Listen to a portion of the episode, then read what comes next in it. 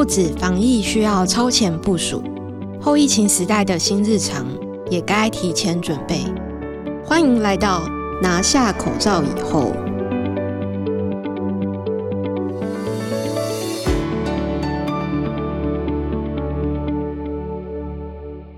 各位听众，大家好，欢迎收听由静好听与台大风险中心共同制作播出的《后疫情时代拿下口罩以后》，我是主持人台大风险中心的陈佩球。今天邀请到的是科技新报的资深编辑 Kobe。嗨，各位听众，大家好，我是科技新报资深编辑 Kobe。我们今天要聊的就是宅经济，因为 COVID-19 让全世界的交通都停摆，然后大家都说经济变得很差。但是有一个产业很特别，因为有超过三十亿的人被隔离在家里之后，有一个东西就是在宅经济变得非常的蓬勃发展。比如说游戏啊、外送啊，甚至交友 APP，只要是留在家里的产业，都会相对看好。前阵子因为疫情的关系，所以餐厅的生意应该是最直接受到影响的吧？Kobe，餐厅。当然，生意受影响没错。不过，我觉得宅经济这个概念还蛮有趣的，就是说，经济这个东西，你想象它是一块大饼，其实不管世界怎么变化，这块饼都是一样大的。等于说，今天我不能去餐厅吃饭，但我还是要吃饭，我要花的钱我还是要花掉，所以这个东西就会转向到别的地方。所以你可以说它是宅经济，你也可以说它是把总体的经济搬到家里面去了。那到现在，特别是在疫情之后，那外送其实。应该成长的相当的庞大，这个大家应该都知道。特别在台湾哦，其实台湾外送平台它是一个烧钱的战争。在疫情之前，可以说很多外送平台都已经死掉。大家也知道，外送的价格比你店里面的价格会稍微贵一点点，因为平台会抽成。那平台抽成用来就是打这个补助战嘛。所以到疫情来了之后，这个数量虽然变大了。那看起来你会觉得，哎、欸，平台应该会赚钱，其实也没有。其实现在的外送的状况是，你送的越多，它其实赔的越多。那他们现在就是在等，说到底谁会是最后一个死掉的这样。哇，这这是一个残酷的宅经济。可是我看到一个数据是蛮有趣的，现在疫情是过往量的七倍，所以他们就在拼说谁可以站在那个所有的七倍之中。没错啊，那甚至是说有一些餐厅，他本来可能生意不错，那他想要做外送的生意，因为反正大家不会来店里，所以他干脆就把这个餐桌拿掉，专门做一个外送用的餐厅。像我之前有一家这个牛肉面店，我很喜欢吃，然后有一天我就看到，哎，他们最近推出有一个自取，可以比较便宜这样。然后我就想，好，那我去自取，发现不行，说这家餐厅只有外送，你想自取都不行。后来我们家附近也开了蛮多间这种，它只有厨房，然后就是每天就是看到外送的机车一直来来去去，来来去去这样，我们就可以叫做它是一个云厨房，这是蛮特别的一种现象。好酷，就是完全没有实体店面这样，只做外送。其实，在整个 COVID-19 起来之后，二月三大外送平台的交易量大概成长百分之二十到百分之二十五。营收大家就可以自己猜看看，是完全相反的一个事情，非常的有趣。送越多越亏这样子。是的，现在就是在比赛啊。但是就是因为 COVID-19 的关系，然后大家开始发现说，哦，这真的很方便。对于消费者来说，就是可能会成为一个新的习惯这样子。除了叫外送以外，就是在家里，我发现一件事情，就是玩游戏的时间也变长。其实游戏这个事情它很奇妙，在过去的。五年左右吧，手游其实基本上已经是大概跟 console，就是我们说的家机，还有 PC 已经是三分天下的状态。在疫情来了之后，因为手游之前为什么会这么红，是因为你可以随时随地都可以玩嘛。比如说台湾比较红的一些对战的游戏，像是传说对决，或者现在有一些比较养成型的游戏，你可以上班的时候玩，你可以吃饭的时候玩。比如小朋友很喜欢，我们出去露营啊，在露营的地方玩手游，这是手游的一个好处嘛。可是疫情来了之后呢？你每天都在家里，那既然你在家里，我又何苦要守着我这个小小的荧幕？我就可以用比较大的荧幕去玩了。所以这个时候，大家开始稍微有一点点转向，就会觉得说，哎，我可以花比较多时间去玩 console game，我可以花比较多时间去玩 PC game 这样子。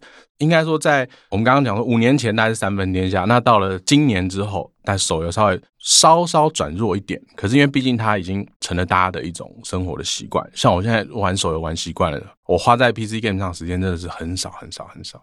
那其实手游，我觉得另一个蛮特别的情况就是这几年哦，我们刚刚一开始讲嘛，宅经济它不是一个特别的状况，它其实是把经济从别的地方搬回去家里面。那我们在家里面当然还是一样玩手游，可是你的游戏的习惯建立了之后，其实很难改。所以在过去一两年，这种挂机式的手游，还有这种所谓放置游戏，它已经红起来，大家已经习惯了之后，你其实要再回去玩那种传统的，要去练功打怪这些的，大家会开始有点累。那所以我觉得现在宅在家里面最妙的状况就是，我要玩手游，但是我同时在追剧。这是最完美的一个组合，然后对，然后停下来的时候只好把游戏暂停，然后叫一个外送，大概是这种就是废宅的概念那样子。据说上半年全球啊所有的 App 营收高达了五百零一亿美金，比起以前好像是成长了大概二十三趴。所以这个疫情带来的影响，其实主要来反映在营收，就是在非游戏类的 App。如果大家有去看这个手机的营收报告的话。那我们大家会想说，一定有几个热门的游戏，大家会觉得很有可能，比如说年轻人比较会玩的游戏，像是《天堂 M》，或者是我们刚刚说《传说对决》这种很热门的游戏。但是其实最赚钱的 APP 就是 Tinder。哇，真的，Tinder 要怎么赚钱呢？Tinder 的赚钱的模式有很多种啊，当然不是大家想的那种奇奇怪怪，它其实是很正当的赚钱的模式哦。Tinder 营收榜，它应该是在过去五到六年左右，它几乎都是第一名。真的，之前看很少很少有输给别人过。Tinder 的付费来源其实是在于它一个专业用户。那这就要牵扯到说 Tinder 的机制啦。如果说大家没有玩过 Tinder 的话，我们简单的介绍一下。简单说就是你下载了这个 APP，然后你会输入一些你的基本资料之后，你就会开始选友的过程。选友的方式很简单，比如说你的性向是你想要找女性的朋友，那 APP 就会出来一个女生的照片，上面她的名字。如果你觉得这个顺眼，那你就。哎，往左还往右？我有点忘记。我每次都搞错，所以可能都把别人剃掉了这样子。所以你滑了之后，它会跳出一个勾勾来，表示你是对他有兴趣。Oh. 这个机制是这样子，那他怎么去赚钱呢？其中一种方式就是说，在选朋友的时候，你一直往左滑，往左滑，往左滑，那你就把人子消掉，对不对？那这样你的几率就变很少嘛。好，那你就反过来，我们常常讲这个交朋友、谈恋爱的时候，乱枪打鸟，反正总会中一个。所以呢，我一直往右滑，我管你是谁。管你是松鼠还是小狗，反正我全部都滑，我对你都有很很有兴趣。那只要你刚好也对我有兴趣，我们就可以开始聊天了嘛。那所以男生就会疯狂的滑，比如说他这个照片比较性感的，他滑；照片比较淳朴的滑；没有照片他也滑；动物的他也滑；风景照他也滑，他全部都滑。那 Tinder 就做了一个机制，就是你每一天你感兴趣的人数有一个上限哦。是哦，原来当你达到这个上限，哎，不好意思，你需要冷却一下，你需要一个这个冷静的时间，好吗？请你回去 cool down 一下。那你怎么办呢？我想要再获得更多的交友的机会，请你付钱啊！你只要付钱的话，你就可以解锁这个无限的喜欢，你可以划更多的人。哎，你知道大概是费用会落在多少钱吗？呃，它的付费的方式其实有分，大概是两三种啦。那解锁无限右滑的这个功能，应该是比较基础，可能一个月大概是落在五百到一千之间。我印象中是也是蛮多钱的。对于如果你去打听过这个婚友社的行情，你会觉得很好便宜啊。哦，真的，所以是相较婚友社的，相较传统的交友方式来说，它其实是蛮便宜的。哦，对。那这个付费还有另一个好处，就是说，当 Tinder 进化到一个程度，就 Tinder 的用户的量变得很大了之后。就像你放一张松鼠的照片，你会被人家喜欢到爆，对不对？那你喜欢到爆的时候，你想象一下，你打开这 APP，然后上面就是满满的一群人，每个都喜欢你，每个都喜欢你的时候，你要怎么回应他？你怎么从中挑出你喜欢的人呢？所以对女生来说，她就被这个喜欢海淹没了嘛，对不对？这个时候呢，如果你是付费用户的话，你就会从爱心升级成星星，你送给这个女生的符号就变成一颗星星。哦，真的哦，所以你就会在一整片这个红色爱心海之中呢，变成一颗蓝色的星星。那个女生就会看到，哎，这个人跟别人不一样。不管说他背后有什么样的思考啦，但至少你就多了一个获得女生注意的机会。你可以获得这个 Super Like 的使用的机会。那这种付费的用户，你想象在全世界 Tinder 的用户，Tinder 用户可能现在呃逼近。五亿到十亿之间了啦。哎，你知道就是除了营收最高是 Tinder，下载最高是什么吗？下载最高是什么？下载最高是那个要被美国 封锁的那个 TikTok。说来也好笑，我那时候看的原因是因为有一个韩国男艺人叫做南柱赫，然后因为我老婆很喜欢他，嗯，然后我那时候就看到 IG 上面有这个，然后我就整那种哎跑到他的 TikTok 上面去看，然后给我老婆看，然后老婆看，哎呀好帅啊，然后他也想要看一下这样，然后后来我就开始研究这个 app，然后发现哇，它很神奇，就是它调动的族群是从小学生开始，一路到年纪很大，有到二十岁、三十岁、四十岁、五十岁都有。那最可怕的是 Facebook 的时代，它是想要你在上面贴文，嗯，IG 的时代，它想要你放照片，可是 TikTok 竟然可以让你放影片，因为制作影片是一个。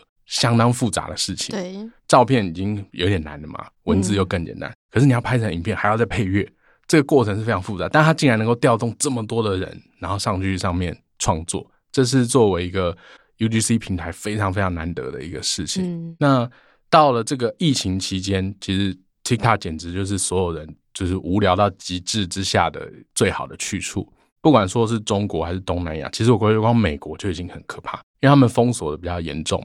所以真的宅在家都没事，他们就整天拍一些奇奇怪怪的东西，无聊就激发创意啊。对啊，那你觉得我们以后到底会宅到什么程度啊？嗯，我觉得目前我们已经看到很多可以很宅的可能性了嘛。那当然，我自己也很努力在向这一方面前进，就是让自己能怎么样在家里更废，然后还保持有一定的生产力这样。不过，我觉得在未来一两年之内，我们应该可以预期就是。AR 跟 VR 会越来越普遍，因为其实 VR 的发展已经很多年了嘛。对啊。那我们不说早期啦，就说近期的，大概一六年开始的时候，VR 是那时候也有人还是说台湾 VR 元年嘛，台湾很爱元年。嗯、好，那不管怎么说，对，不管怎么说，现在已经是第四、第五年了。呃，可是 VR 现在有几个比较重要的关键的困难点，他们正在克服中。第一个就是传输速度。那以前它会受限于传输速度，所以其实 VR 上面你能投出来看到的那个影像的品质其实是很差的。对。那传输速度提升了之后，它可以改善这个方面，它能够传输的量可以增加，那它有可能会让这个 VR 的沉浸感会更好。这是第一个。那第二个是因为现在电池的技术持续的在成长中，那所以 VR 它已经基本上是要往无线走了。以前有线的 VR 装置其实是还要踩到线，很 非常限制你的人体的动作。嗯、那电池技术跟传输速度这两件事情会帮助它加快。那第三点是比较少人关注到的东西，就是散热技术。因为你知道一个装置它一定会发出很多的热，不管是你的手机玩游戏一定会烫嘛，或者是你的电脑一定很重视散热。那问题是 VR 你就等于是把手机放在你的眼睛前面，那你想象它散出来的那个热是多么的可怕。所以在 VR 装置上面，很重要很重要的东西就是一个超级微型的散热装置。那这些东西它在过去的四年已经进步非常非常多。所以 VR 的硬体的部分，我觉得大概已经克服了大部分的问题。那 VR 现在就剩下两件最麻烦的事情，第一个就是创作者太少，第二个就是它的这个成本还是太高。那这两件事情会限制 VR。那如果这两个东西能够在获得进一步的克服，因为像 Facebook 最近他们就有说明嘛，Facebook 原本他们是有一个 Oculus 的这个 VR 的公司，但他们现在已经慢慢要朝向把 Oculus 吃下来，就是内化成 Facebook VR，大概是这样。那 Facebook 也许能够把更多的创作者带来 VR 的平台上面，更大这样子。对，那如果这样子的话，或许能够让 VR 的世界变得更好。不然，其实假设我们做一个美好的假设，就是在半年前或一年前，VR 装置如果它已经很普及的话。在 COVID-19 的期间，在这个疫情封锁期间，其实我们就是带着 VR 就可以做非常非常多的事情。现在疫情期间，大家最需要的事情，其实都是 VR 当初提出来最想要带来的东西，嗯、比如说去看博物馆、去旅游、去上课、去看医生、玩游戏，还有社交，所有的这些东西，其实都是一六年的时候 VR 就已经提出来过。但如果这个东西它可以在 COVID nineteen 的期间实现的话，哇，那简直就是太棒！天哪，大家都不用出门了。可惜就是 VR 是玩烂了，哎，疫情还不知道会不会结束。对，所以可能还要再过个一两年吧。不过，就是 COVID nineteen 的时候，也蛮多人尝试想要做沉浸式体验的。像你刚刚讲那个博物馆，很多博物馆因为它都 close 嘛，然后它就会开始让大家在荧幕上你可以游览这样子，然后也有什么线上的歌剧啊。哦，我们今天真的超宅，聊了超多宅话题，像外送 App 啊、交友软体啊、抖音，一路聊到未来的趋势。那时候是可能完全没有想到说，因为疫情的关系，反而刺激了宅的发展。那以后我们到底会宅到什么程度呢？不知道能否想象这件事情。今天很谢谢科技新报的 Kobe 来跟我们一起谈论宅经济。谢谢大家的收听，也请继续锁定由静好听跟台大风险中心共同制作的《拿下口罩以后》，我们下次见，拜拜，拜拜。想听爱听，就在静好听。